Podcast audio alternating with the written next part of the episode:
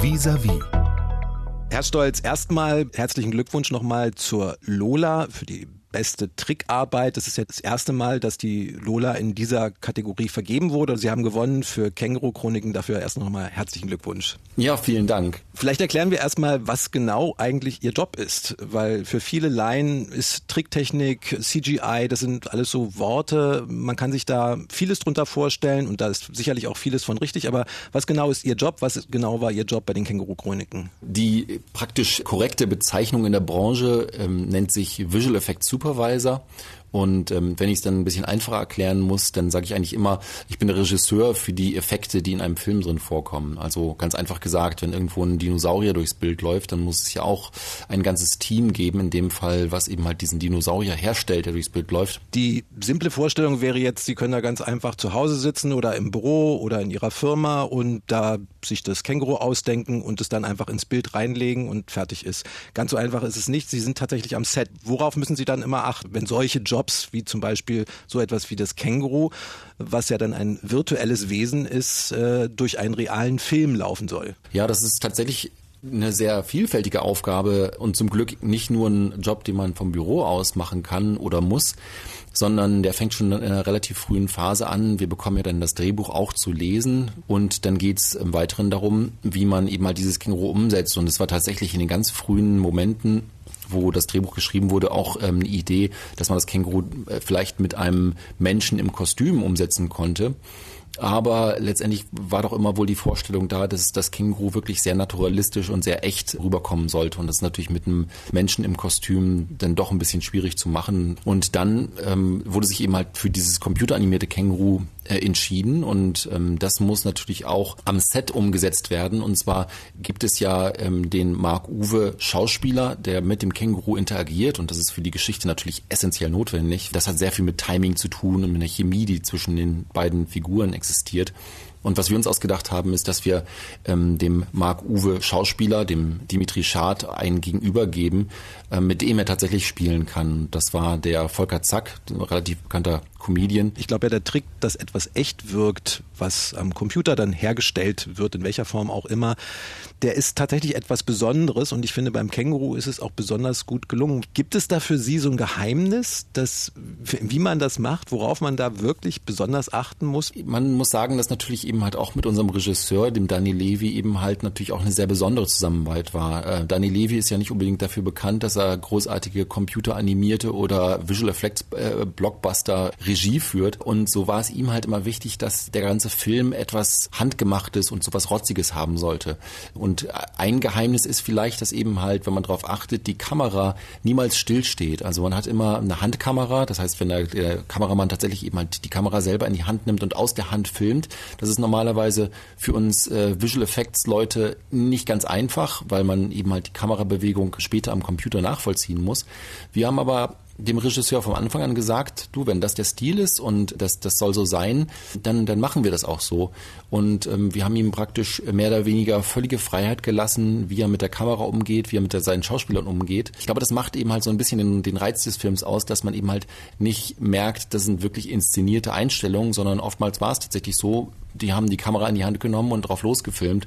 Und ich glaube, das merkt man dem Film eben halt so ein bisschen an. Und das andere große, glaube ich, was noch, noch, noch dazu zählt, ganz kurz, das ist die Chemie eben halt und die Blicke zwischen Känguru und Mark Uwe immer stimmen, weil eben halt auch der Mark Uwe, also der Dimitri, immer auf ein echtes Wesen geguckt hat am Set und eben halt nicht so mit glasigen Augen in ein leeres Bild, wo dann später ein computeranimiertes Wesen reinkommt. Das Känguru musste ja eine Corona-Pause einlegen. Wie war das für Sie als äh, Special Effects Mann normalerweise könnte man ja denken, naja, das kann ja alles weitergehen. Aber einige Projekte wurden auch für Sie erstmal auf Eis gelegt.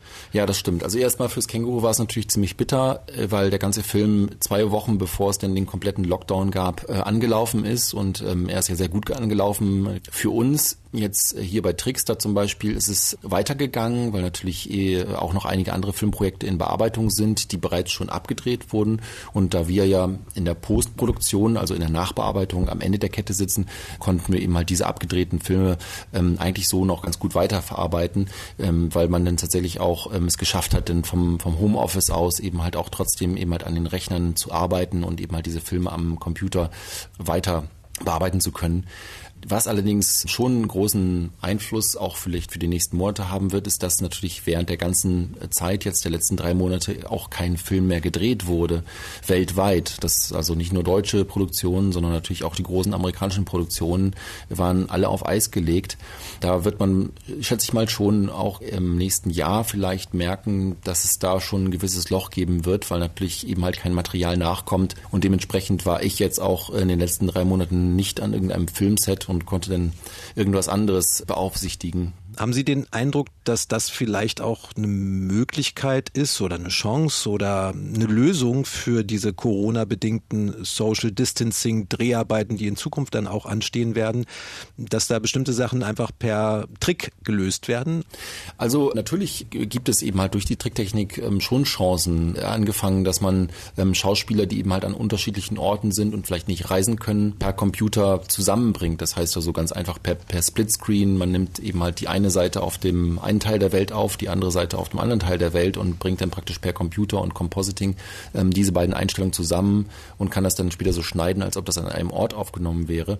Aber es gibt ähm, tatsächlich jetzt während der Corona-Zeit ähm, auch Techniken, die jetzt einigermaßen neu sind. Da gibt es eine neuartige Technik, das sind sogenannte LED-Caves, das sind große Studios, die mit, mit großen LED-Projektionswänden ausgestattet sind und man kann auf diese LED-Projektionswände Hintergründe bringen. Das heißt, möchte man jemanden im Wald aufnehmen oder der eigentlich auf der Straße im Auto fährt, kann man diesen ganzen Hintergrund projizieren und zwar eben halt auch perspektivisch richtig. Und das wird möglich mit sogenannten Realtime-Engines, so wie man das kennt von der Playstation, eben halt diese 3D-Grafiken, die aber mittlerweile ähm, so einen Detailreichtum haben, dass für einen normalen Fernseh- oder auch Kinozuschauer eben halt nicht mehr festzustellen ist, ob das echte Bäume sind oder computergenerierte Bäume, die man im Hintergrund sieht. Und das ist tatsächlich eine Technik, die sich jetzt in den letzten Monaten ähm, rasant beschleunigt hat. Und es gibt, glaube ich, auch jetzt schon in Deutschland erste Orte, wo solche Studios aufgebaut werden. Und ich könnte mir vorstellen, dass das ähm, uns auch die nächsten Monate noch sicherlich begleiten wird, so welche Techniken. Ja, vielleicht auch die nächsten Jahre und wahrscheinlich natürlich dann auch weiter, weil man kann ja mit der Technik dann auch noch neue andere Sachen machen, als nur beispielsweise Social Distancing ermöglichen, ohne dass man es äh, auf dem Bildschirm oder auf der Leinwand sehen würde.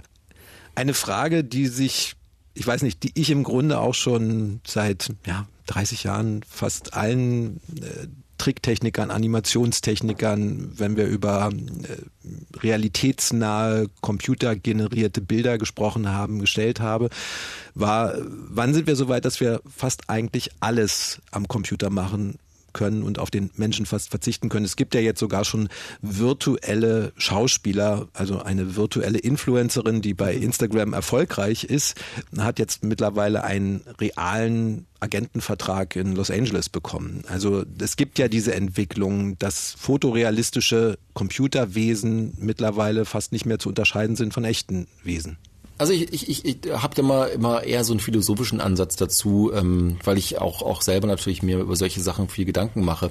Aber einerseits ähm, kann man sagen, dass die Technik, glaube ich, schon mittlerweile so weit ist, dass ähm, selbst für jemanden wie mich oftmals das nicht mehr unterscheidbar ist, ob es zeitweise ein echter Mensch oder auch nur ein computergenerierter Mensch war, den ich da ähm, als Stuntman oder eben halt auf dem ähm, auf der Leinwand gesehen habe.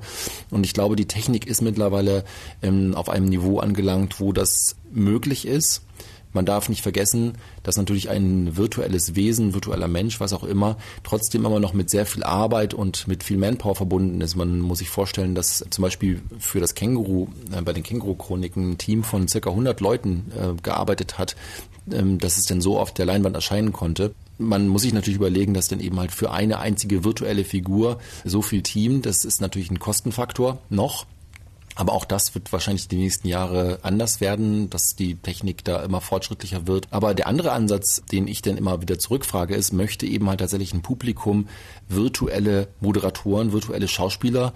Denn was passiert denn außerhalb ähm, von einer Kamera? Die Leute wollen natürlich auch gerne ihre Idole auf dem äh, roten Teppich sehen oder vielleicht ein Autogramm haben oder mal ein Meet and Greet. Ich glaube, das wird eben halt relativ schnell blutleer und trotzdem wir eben halt in sehr medialen Zeiten leben, ähm, guckt man doch mal ganz gerne, äh, ob es einen Skandal um Britney mhm. Spears gibt oder was äh, der Promi gerade beim Starbucks äh, gemacht hat. Und ich glaube, dass das sind so Geschichten, ähm, die sind einfach ähm, eng mit, mit den Stars verknüpft, die man sehen möchte. Und ich glaube, dadurch ähm, ist die Gefahr, dass man wirklich denn komplett virtuelle Wesen hat und, und irgendwann später Filme ohne Beteiligung von echten Menschen dreht, relativ gering.